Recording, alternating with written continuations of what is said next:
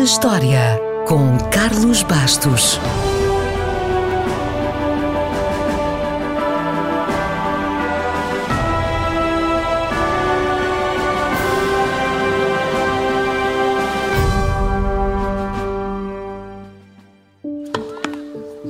Ninguém podia adivinhar, e muito menos os espectadores que estavam em Wimbledon em 2010, que iam assistir à partida mais longa da história do ténis profissional.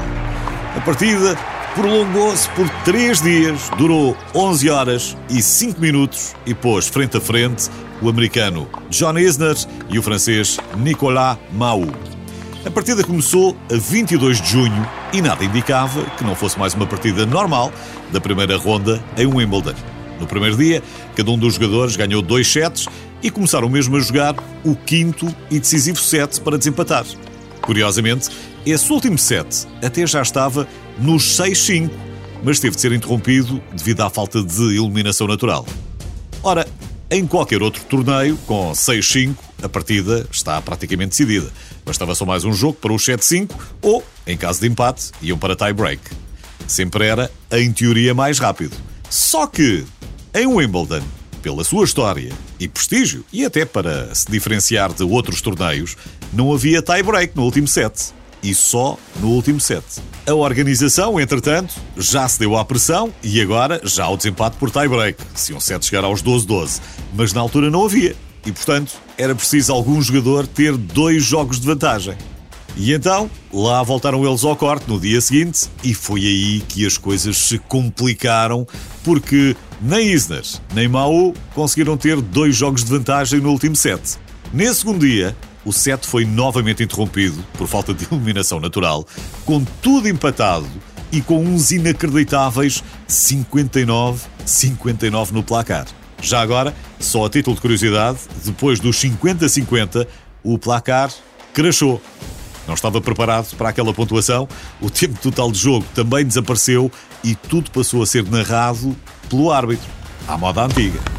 Portanto, foi preciso voltarem pelo terceiro dia consecutivo, a 24 de junho de 2010, para terminarem a partida.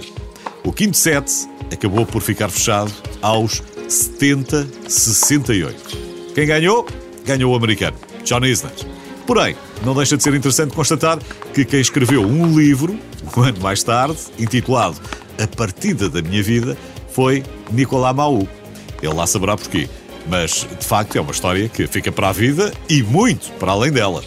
Os espectadores que tiveram a disponibilidade e paciência para ver tudo até ao fim também nunca mais vão esquecer que assistiram a um confronto de mais de 11 horas, com 183 jogos, 138 deles no quinto set, 980 pontos e mais de 200 ases.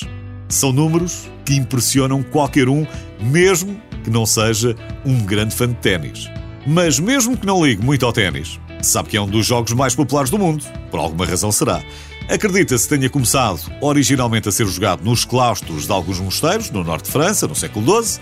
Curiosamente, a bola era atingida com a palma da mão e naquela época o seu nome era mesmo o Jogo da Palma.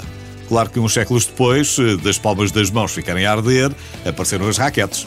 As primeiras são do século XVI. O primeiro grande torneio em Wimbledon foi jogado três séculos depois, em 1877.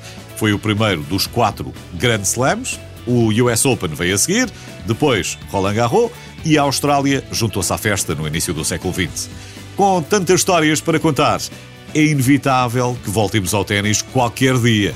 Mas hoje, depois da partida mais longa de sempre, vamos respirar. E ficamos mesmo por aqui.